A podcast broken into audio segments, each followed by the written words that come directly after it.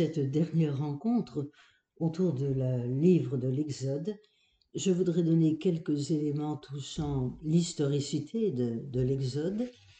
Et puis, deuxième partie, ce serait quel a été le rayonnement de l'Exode dans l'Ancien Testament et dans le Nouveau.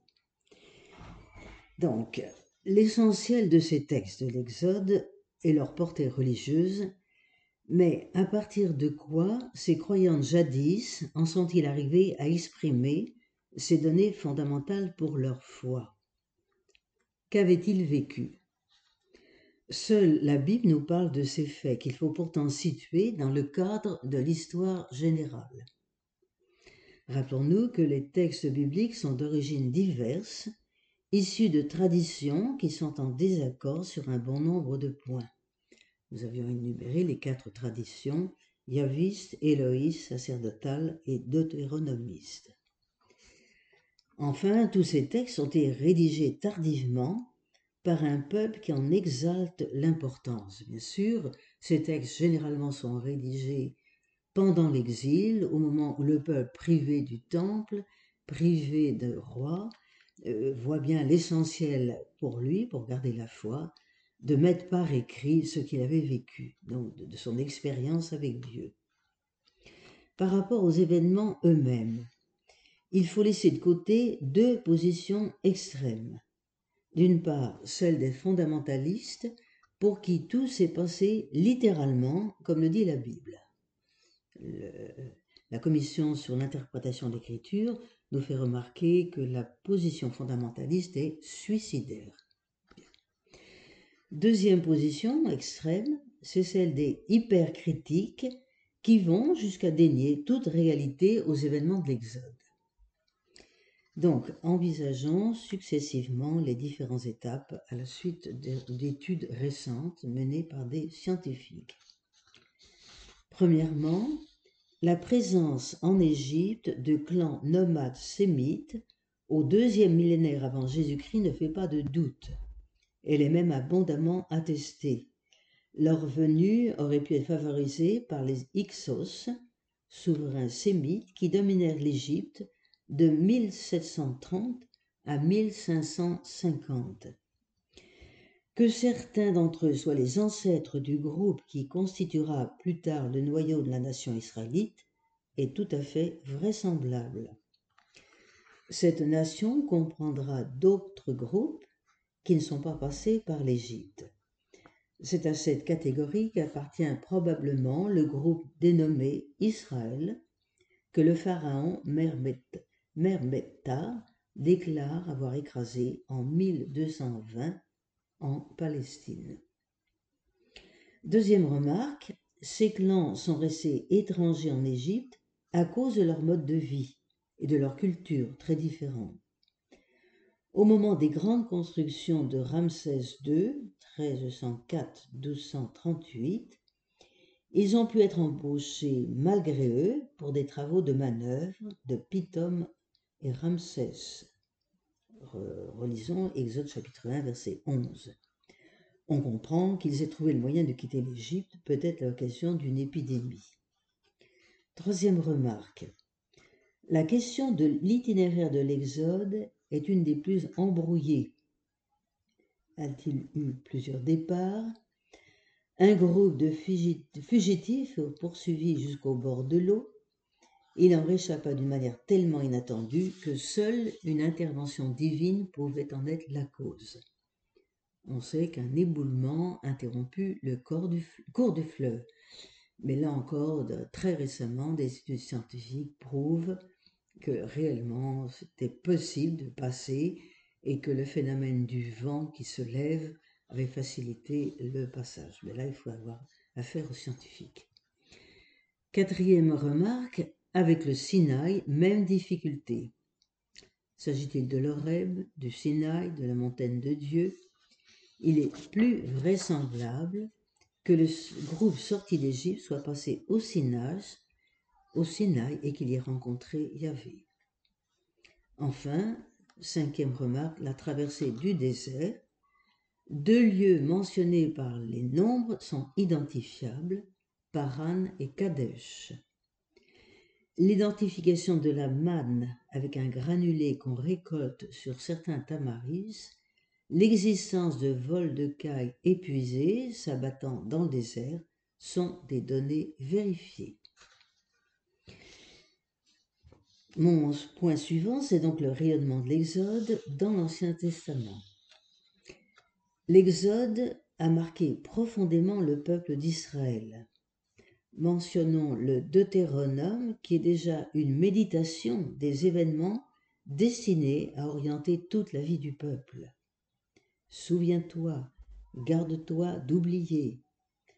Ce n'est pas un pur rappel du passé sans conséquence, mais elle invite à donner au Dieu libérateur une réponse qui engage toute la vie. Le Deutéronome, c'est le livre de la mémoire. Le Pentateuque regroupe deux aspects fondamentaux pour la vie d'Israël. D'une part, le récit des événements fondamentaux, Yahvé, la Pâque. D'autre part, les lois qui organisent toute une vie vouée au Seigneur. Et là, c'est le livre de Néhémie. Le prophète Osée, Yahvé a connu son peuple depuis le pays d'Égypte chapitre 12, verset 10. Il l'a connu au désert dans un pays de fièvre, lisons-nous dans Osée, chapitre 13, verset 5. Au temps de l'exil, tout semble perdu. Deux thèmes seront source d'espérance, le thème de l'alliance, et là nous retrouvons dans Jérémie et Ézéchiel, et celui d'un nouvel exode, Là, il faut le reporter à Isaïe, en particulier au chapitre 43 et au chapitre 55. Les psaumes. Les psaumes sont un lieu privilégié de la célébration de l'Exode. Quinze psaumes au moins s'y réfèrent. Psaume 114, le psaume 77, le psaume 78, le psaume 106, 95, Enfin, les derniers livres de sagesse, le Siracide identifie la sagesse éternelle qui descend de Dieu avec le livre de la loi. Siracide 24, verset 23. Il fait large place à Moïse, Aaron et Pinas. Enfin, le livre de la sagesse, chapitre 16, versets 1 à 4. Passons au Nouveau Testament. Dans le Nouveau Testament, l'Exode tient également une très grande place. Il vient presque en tête après Isaïe et les psaumes, à peu près à égalité avec la Genèse. L'Ancien Testament s'accomplit dans le Nouveau. Et là, je cite Saint Jean au chapitre 5, les versets 46 et 47. Voilà ce que dit Jésus dans une discussion avec les pharisiens. Si vous croyiez Moïse, vous me croiriez aussi, car c'est de moi qu'il a écrit. Mais si vous ne croyez pas à ses écrits, comment croirez-vous à mes paroles? Donc, la Torah de Moïse est un chemin obligé vers la foi au Christ. Rappelons-nous dans Matthieu chapitre 17 verset 3 la transfiguration qui apparaissent entourant Jésus, Moïse et Élie, la loi et les prophètes.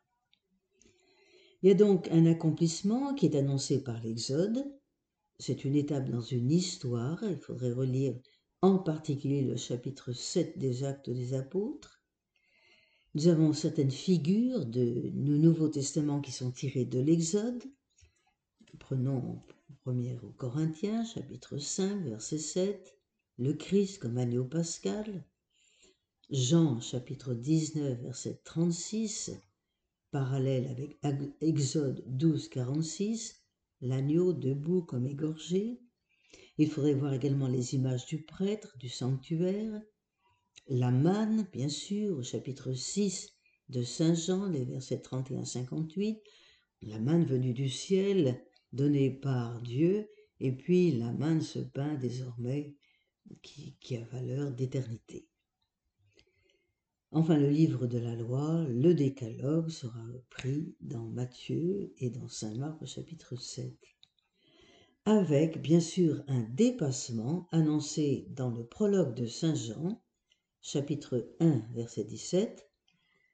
La loi nous fut donnée par Moïse, mais la grâce nous est venue par Jésus le Christ. Jean 1, 17. Il faudrait bien sûr parler du judaïsme, dans lequel en particulier le buisson ardent, la vocation de Moïse, il faut citer en particulier Philon d'Alexandrie, contemporain de Jésus. Dans la tradition chrétienne, une place prépondérante est faite dans la catéchèse, dans l'iconographie, dans les sculptures, le cinéma, la littérature. Parmi les pères de l'Église, j'en ai cité l'un ou l'autre, mais il faudrait retenir surtout Grégoire de Nice, et puis au Moyen Âge, Maître Écart. Donc, en conclusion, nous pouvons dire que l'exode d'Israël est à la source de notre foi. De là découle une manière de voir la vie, un chemin sans cesse repris, où les forces neuves finissent par avoir raison de la lassitude, où la volonté d'aller de l'avant l'emporte sur la culpabilité morbide qui paralyse. Tout cela grâce à la ténacité d'une poignée d'hommes et avant tout grâce à Dieu. Un Dieu vivant qui s'intéresse aux hommes, qui les veut libres et qui fait route et histoire avec eux. Voilà, je vous remercie.